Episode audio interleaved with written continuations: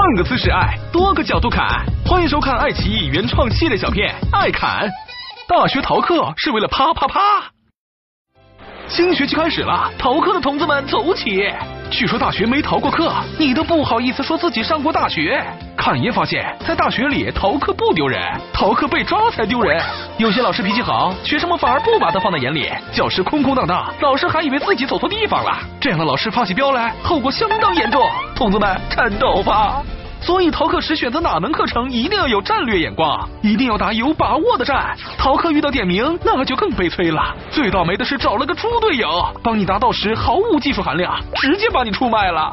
爱奇艺到，阿凯，呃，他也到了，啊，不是我到了。呃这种猪队友，直接让他滚粗啊！用过一次，坚决不用第二次。姑娘骚，你们记住，必修课选逃，选修课必逃。要努力做个人见人爱的逃学威龙，不仅需要逃课技术，还要有修养，要有个合适的理由。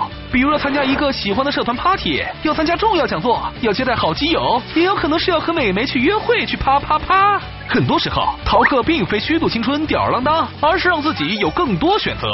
侃爷认为，大学有些课程特么没意义，只为了攒学分，内容也二逼的让人想哭。什么思想政治课，大家都懂的。